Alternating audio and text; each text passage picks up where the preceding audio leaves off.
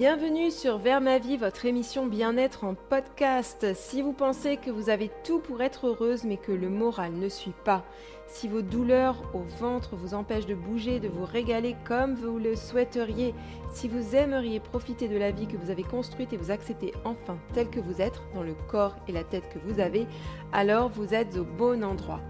Je m'appelle Alice, je suis coach bien-être certifié et je peux vous aider à donner du sens à votre vie, à vous libérer de vos maux et à briller dès aujourd'hui. Bonjour et bienvenue dans ce nouvel épisode de Vers ma vie dans lequel j'enfile toutes mes différentes casquettes de conseillère en naturopathie, de coach de vie et bien-être, d'auteur culinaire, d'être humain qui expérimente sa vie sur Terre pour vous donner les outils que j'ai appris et testés sur moi-même qui me permettent de me sentir mieux dans mon corps et dans ma tête, et ce, dans le but de vous aider vous aussi à être bien dans vos baskets. L'épisode de ce lundi de mars, dernier lundi de mars, ne fait pas exception à cette règle que je me suis fixée, celle de vous accompagner au mieux, que vous fassiez partie du programme que j'ai créé, qui s'appelle Vers ma vie, pour permettre aux femmes de se libérer le ventre et l'assiette, comme j'aime dire, ou que vous m'écoutiez ponctuellement ou régulièrement. Aujourd'hui, je parle d'étiquette, de cases, de conformité de moule et d'acceptation de soi aussi. Je n'avais pas choisi d'aborder ce sujet dans mon podcast cette semaine, cependant la vie en a décidé autrement. J'adore les synchronicités, pas vous? Vous savez, ce sont ces moments où des thématiques reviennent systématiquement, parfois là où on ne les attend pas, comme des panneaux de signalisation que la vie nous secoue devant les yeux en mode Ohé, tu captes maintenant? Vous songez par exemple à consommer moins de viande et vous tombez sur un article dans un magazine chez le médecin qui va dans ce sens. Votre tante à qui vous n'avez pas adressé la parole depuis plusieurs mois vous explique qu'elle est désormais végétarienne. Votre voisin vient de faire un AVC et doit revoir son alimentation.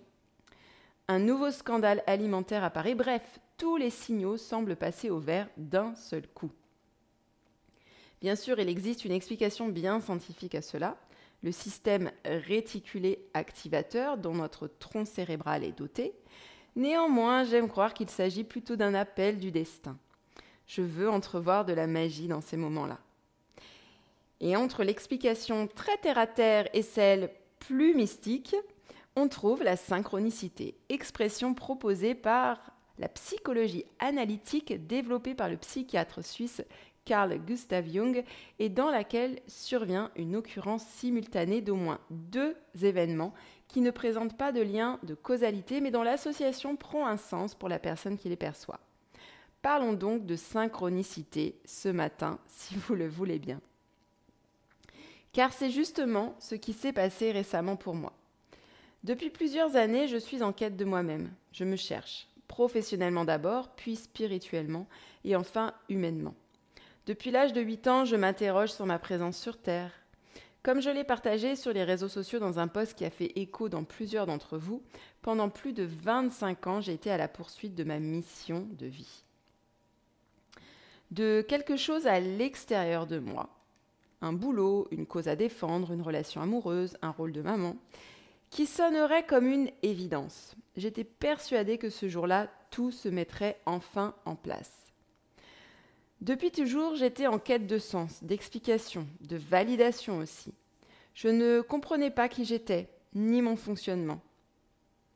Je ressentais fortement, physiquement, intérieurement les étiquettes et les pulls qui grattent, les odeurs qui m'écœurent, la pointe de coriandre dans un plat, l'injustice et la colère.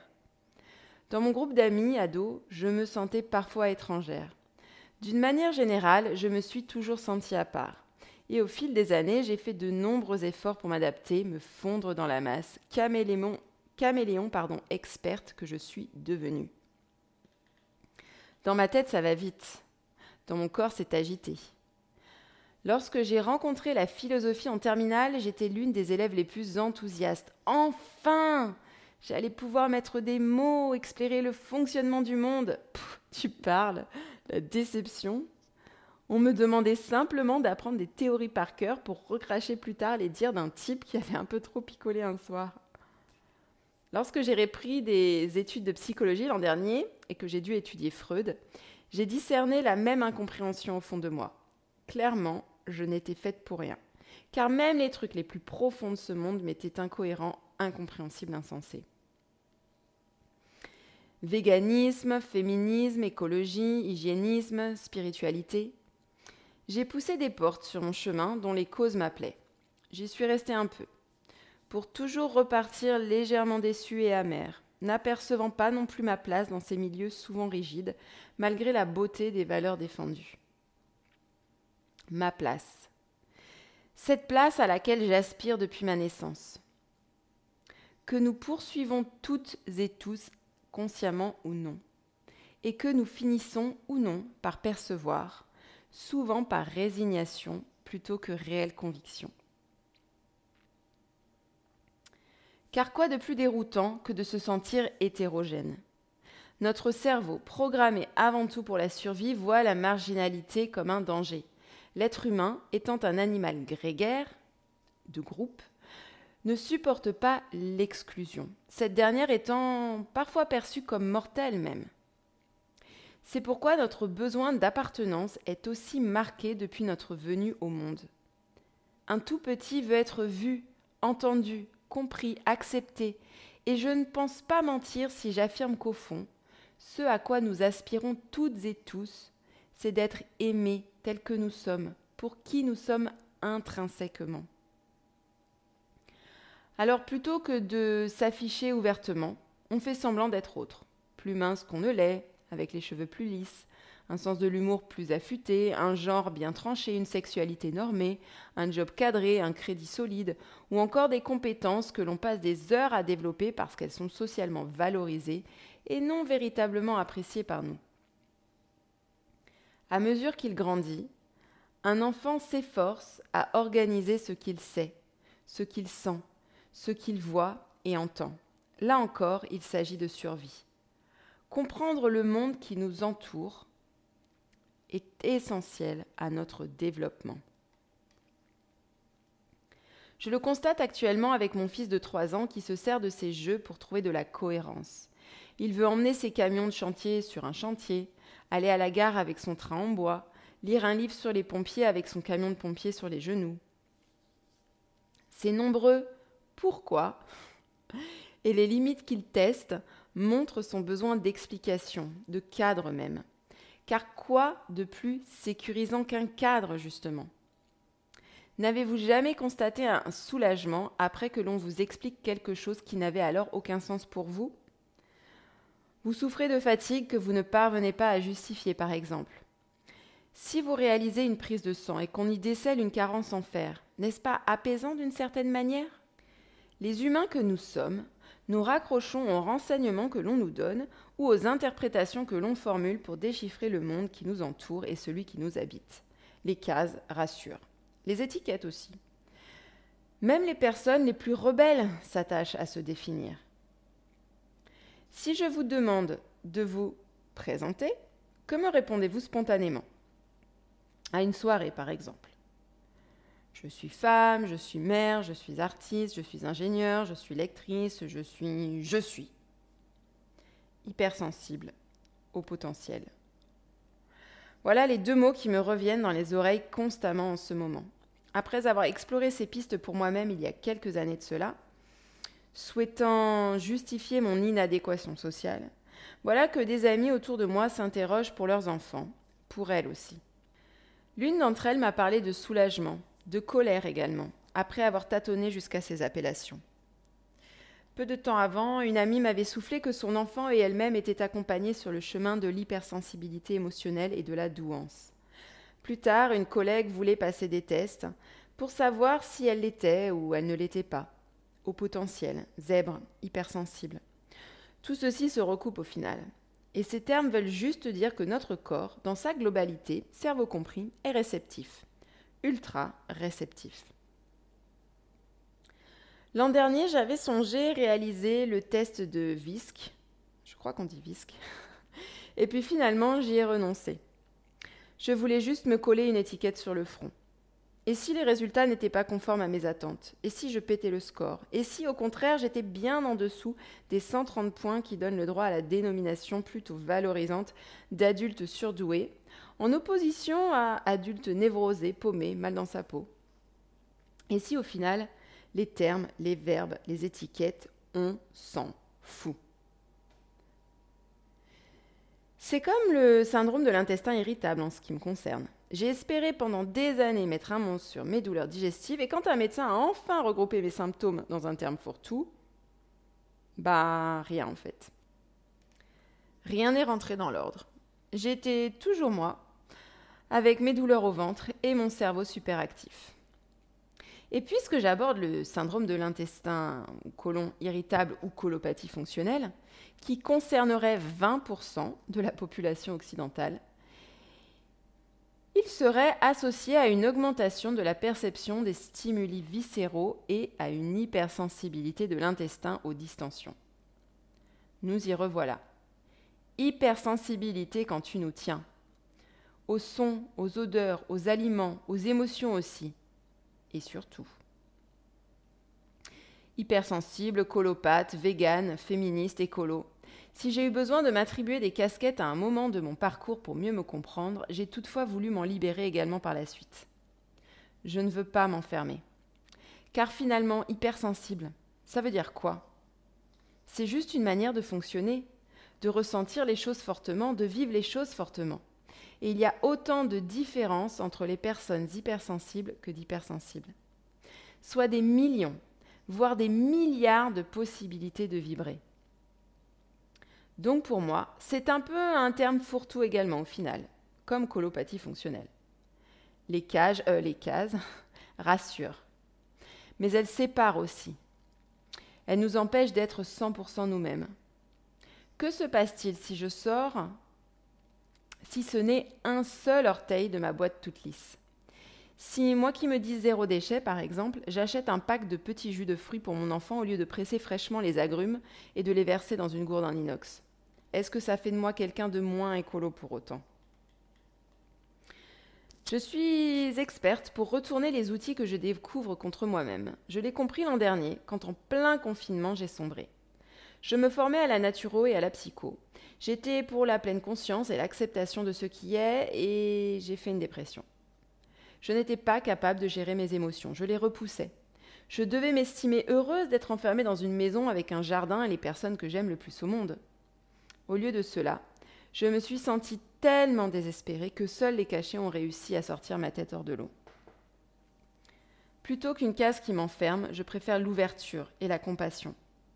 Plus que ça même, l'autorisation. Celle d'être unique, d'être un être humain, avec sa partie d'ombre et sa lumière, de défendre les valeurs du féminisme et de prendre à ma charge la cuisine et le ménage, de vouloir un monde plus juste pour les générations futures et de préférer les masques jetables parce qu'ils sont plus respirables. Récemment, Carole Rinaldi, que j'ai eu le plaisir de rencontrer pour une interview à l'occasion de la sortie de mon livre Anti-candidat aux éditions Jouvence en 2017, m'a envoyé l'ouvrage qu'elle a coécrit Blessures émotionnelles, grandir de ce qui nous fait souffrir, paru chez Larousse l'an dernier. Cette experte en développement personnel note dans l'introduction cinq phrases qui m'ont frappée. Le développement personnel demande de l'investissement, du courage et de la patience, car il n'est pas toujours simple de sortir de sa zone de confort. Mais à chacun son rythme. Il est très important de ne pas se tromper de quête et de bien comprendre qu'il n'y a rien à corriger. Ni nous, ni les autres, ni notre ego ou nos émotions dites négatives. Nous sommes déjà la meilleure version de nous-mêmes à chaque instant de notre vie blessures émotionnelles actives ou non.